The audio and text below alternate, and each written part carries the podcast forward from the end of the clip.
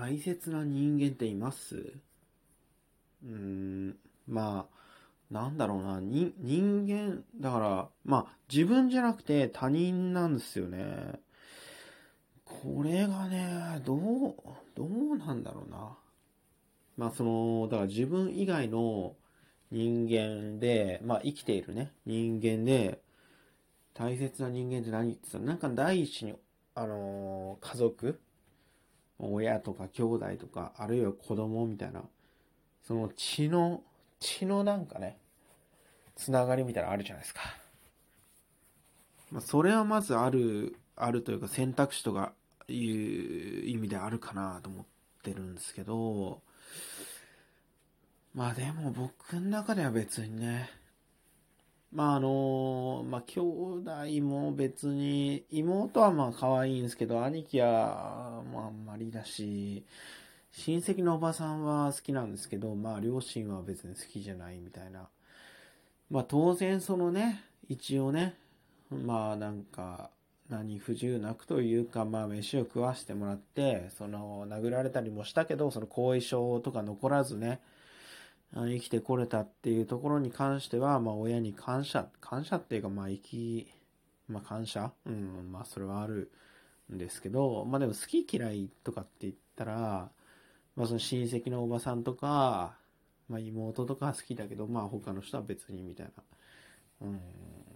感じなんですけどね。大切な人間って、うん、まあこれ結構ね、例えばなんか家族みんな好きみたいな人の方が、もしかしたら大切な人って多いのかもしれないけど、正直僕いないんですよね。ほぼ。ほぼいないんですよ。うーん、っていうのはなんだろうな。別に、あの、大切じゃないからといってないがしろにするっていうことじゃなくて、うん、みんなを平等に扱う感じがあるんですよね。うん。まあ、それはそれでいいと思うんですけど、なんか特別、この人がめちゃくちゃっていうのは、ないかな。まあ、小学生の頃はアインシュタインがすごい好きで、あの尊敬してましたけども。なんかそういう偉人レベルになるとまた違うかなっていう。なんかその、個人レベルで出会ってきた、うん、なんでもない人っていうと、言い方は悪いのかもしれないけど、尊い人間ではあるからね、みんなが。本当にみんながみんな尊いとは、本当に思ってますよ。それはマジで。だって命の成り立ちを考えればめちゃくちゃ尊いからね。男女がなぜか成功して、で、生まれるっていう。うん。で、生まれて、そこから生き延びられた。うん、それは尊い奇跡だと思うけど、まあそれがね、いいか悪いかはいろいろあるかもしれないけど。うん。だからその生命の尊さはあるんですけど、ただ自分にとって、この人が特別尊い。だから、命を軽んじてんじゃなくて、みんな平等だから、みんな尊いけど、これが特別尊いっていうのがなかなか見出せなくて、うん。まあ、あの、友達とかやっぱ尊いけど、でも裏切られることも結構あるからね。うん。だ裏切らない友達は尊いけど、裏切るとかなんかわけわかんないやつとかはやっぱり尊くないしとか思うと、うん、人を信じるってことになると思うんですよ。この人が尊い人間だっていうことじゃなくて、この人を尊い人間だと信じるという覚悟っていうところになると思って、で、僕はやっぱり自分が大切だと思う人間っていうのは妻だけですね。まあ、だけっていうか、友達も尊いんだけど、うん、でも覚悟はそんなにできてないかな。結局友達は、まあ、その、信じてるけど、うん、まあでも覚悟はしてるか。でもま弊害は小さいかな。まあだから一番って言うとやっぱり妻ですね。で僕は一番の人じゃないと結婚する意味がないと思ってて、しかもお互い一番じゃないと結婚する意味がないと思ったんですよ。なんか人間が生きていって、一番幸せにしたいとか、一番頼れるとか、一番大切にしたいっていう人間が一人いると、すごく精神的に落ち着くんですよね。で、それが、相手もそうだ。相手も自分のことをそういう対象だって思えた時に、初めて、つがい、まあその結婚、男女は、あの今性別は関係ないみたいですけど、1対1ですよね。1と1で、1と1のナンバーワンとナンバーワンっていうのにすごく意味があると思ってて、まあ、別に、あの、すんごい好きな人の10番でも幸せっていう人もいると思うんですけど、僕はやっぱ1対1で、お互いのナンバーワンじゃない、じゃなければ、逆に言えば、そうならなければ人を大切にできないっていうか、好きになれないみたいな、うーん、とこがあって、その、大切にはできますよ。できますよっていうのも、あ、おこがましいけど、友達もすごい大切だけど、例えば、例えばですよ。あ あるかわかんないけど、じゃあ、すごい友達ね、好きな友達と、妻、どっちかが死んで助かるみたいな局面にあった時には、迷わず妻を選ぶっていう、そういうこと、極限的に考えた時に、そういう人間がいたらいいなっていうのと、で、その人間も自分のことをそう思っているって、ここがね、すごい重要なんですよ。自分が一番だと思ってる人間を見つけたとしても、その人が自分のことを何とも思ってなかったら、そその逆の局面でね、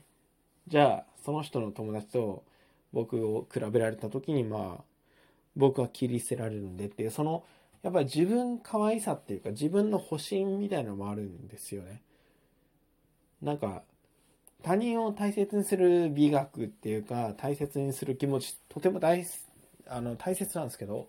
でもやっぱり自分を大切にできないと良くないなっていうのがあって、なんか、うん、だから生きててこその人生みたいなことなのかな、根源的には。だから、なんか自分のことを一番じゃない人間は一番好きにはなれないっていうのがもともとあるんですよね。これな、なんでかなよくわかんないけど。で、親にはそれは全然感じられなかったし、まあ親はすごい嫌いな部分がやっぱ感情的には多くて、あの、頭でわかるんですよね。ありがとうみたいな。で、やっぱりいろんなことが嫌で、まあそれは多分俺の感情が悪いし、親は別に法に触れるようなこともそんなにはしてないんで。そんなに悪くはないんじゃないかなって。だから人に対する多分基準が高い、高いというか、高いっていうのはよくわかんないけど、まあうるせえっていうかね、そういうアイデンティティが自分にあるっていうのもよくわかってるんですけど。っていうことでね、まあ、自分が本当に大切にできる人間っていうのは何なのかっていうことと、まあ自分がそもそも何を大切にしたいのかっていう、そもそも自分がね、他人なんか関係ねえよっていう世界線であの、生活してる人間にとっても全く関係ないことなんで、あのそれはそれでね、一生懸命生きていったらいいんじゃないでしょうかっていう感じです。で、あの、すいません、お便りね、前回も、あの、ちょいちょい結構ありがたいお便りいろいろいただいてるんですけど、なんかね、うん、まあ僕のトーク配信がこんなんで、しかも聞いてくれる人も、まあほぼいないんで あれなんですけど、まあ、多分なんかそれ個別にお便りを返すってよりも、なんかトークの内容とかで、こういろいろ返した方がいいのかなって思ってて、だからお便りは読んでて本当に励みになってますけど、あんまあえてそこは具体的には紹介してません。まあ、あの今後紹介することもあるかもしれないですけど、本当にね、嬉しいですね。うん。なんか、そっかって思う。なので皆さんもまあ幸せに、自分がまず幸せになるために、誰を大切にするかみたいな、そういう文脈で考えていってもいいんじゃないかな。なんか自分を犠牲して他人を幸せにしても何もならないんでね。あの、長い目で見たら、もうな、な、本当にいく、いく、まあ何年かしたらもう、なんかあんた無理してるでしょみたいなこと気づくんで。まあでも気づく相手ってまた尊いですけどね。うん。まあそんな感じで、そんな感じです。おやすみなさい。